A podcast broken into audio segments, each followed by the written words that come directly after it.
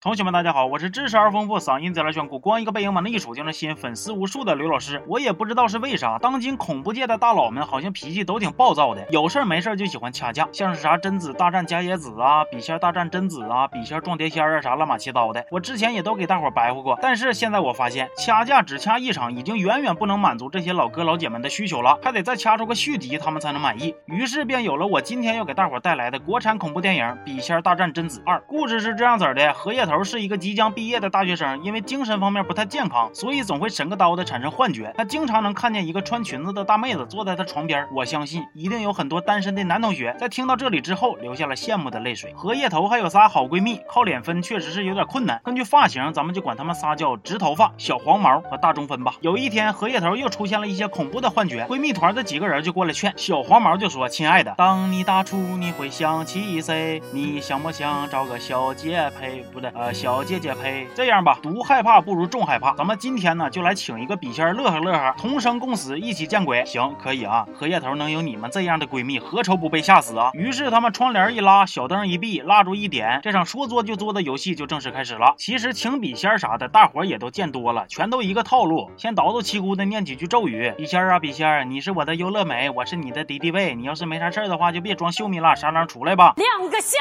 吧，小宝贝儿。但是请笔仙的整个过程，除了笔杆子动两下以外，也没啥其他吓人的了。于是意犹未尽的直头发就提议，要不然咱们就一起看看那种视频吧，就是那种嗯、呃很精彩、很激烈、很吸引人，一看上就停不下来的那个那个，就那个大中分听完一拍大腿啊，我知道了，你说的是不是刘老师的视频？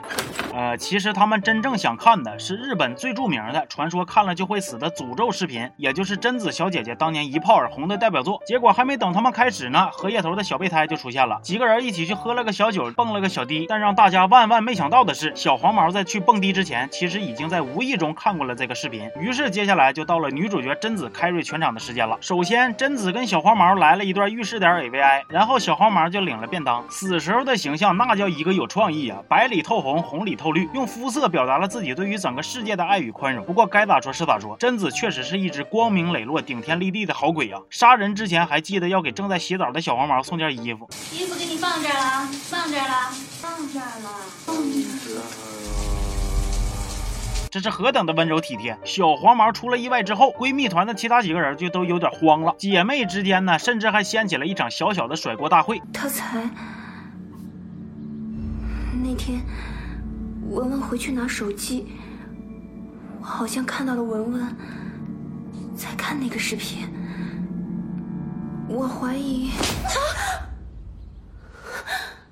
什么意思？哎呀，都这种情况了，那还问啥呀？问呢？他什么意思？你还不了解吗？他这就是怪你、赖你、恨你、怨你。废话少说，撕就完事儿了，还犹豫啥呀？大伙都搁这等着看呢。当然了，大中分自己也没能嚣张多久。回家之后一扭脸就接到了贞子发起的视频通话。为自承认很帅，心地善良小乖乖。今年你几岁？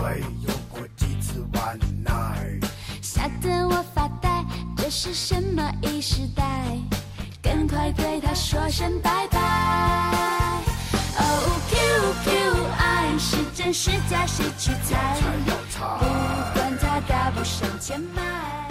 第二天，荷叶头带着小备胎和直头发来找大中分，但是有些人走着走着就散了，有些事儿看着看着就淡了。有多少无人能懂的不快乐，就有多少无能为力的不舍呀！荷叶头眼睁睁地看着小备胎的脑袋，哗嚓一下就被贞子拽进了电脑屏幕。小时候你妈经常说的“你眼睛再不离远点就要钻进去了”的 flag，终于在今天得以实现了。幸存下来的荷叶头跟直头发在无意中认识了一个专业研究灵异事件的专家，于是就求专家帮忙。专家说：“这个驱鬼呀，就像割韭菜，割了一茬还有一茬，想要彻底驱除，只有用我的独家秘籍，只需三件法器，保证让你们当场去，不是啊、呃，当场跟”最后，在专家的不懈努力下，驱鬼大业终于不负众望的失败了。被逼没招了的荷叶头呢，灵机一动就想到了请笔仙儿。毕竟外行的争斗都只是皮毛，同行之间插刀才是把你往死路上逼。于是当机立断，立马开请。就这样，本剧的另一个女主角红衣笔仙也就正式登场了。说实话啊，我之前每一次看这种类型的恐怖片，都难免会感到失望。这种感觉就像爱情一样，你期待着能看到你心里最渴望出现的精彩画面，你等待着能拥有一个与你构想相。同的完美结局。然而，现实只会用一记记的重拳凿碎你所有对美好的希冀与向往，让你伤心难过，却又欲罢不能。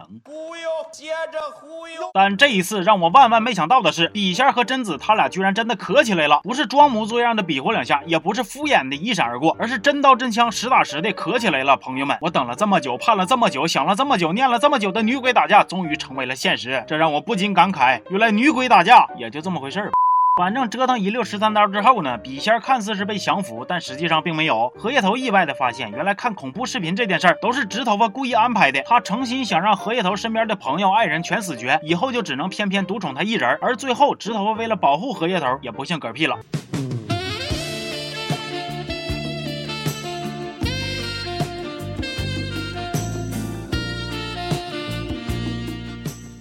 后来，笔仙托梦给荷叶头，让他来自己当年被杀害的地方解救出自己的尸体，而贞子也一路紧逼，不把荷叶头杀掉那是誓不罢休。至于为啥好几次贞子只要抬个手就能把荷叶头给整死，但就是不出招，你们也别问我，自己品。再后来，笔仙的尸体终于被解禁，最佳状态下的笔仙开始跟贞子一决雌雄。叮了咣啷一场大战之后，笔仙成功将贞子封印。看来国产的才是最强的，荷叶头最终得救。但其实这一切的一切都只是患有严重精神分裂症的荷叶头接受催眠治疗的一个梦。全片也就到此结束。其实说实话啊，虽然这部电影很多的情节发展和基础设定都是又俗又套路，但我确确实实是没快进、没睡着的看完了。这一点我自己也是万万没想到。不过该咋说是咋说，还是衷心的希望国产恐怖片以后能少来点大战，多琢磨点新花样。毕竟世界如此美妙，而你们却如此暴躁，这样不好不好。行吧，这期就说到这儿了。我是刘老师，咱们下期见啊。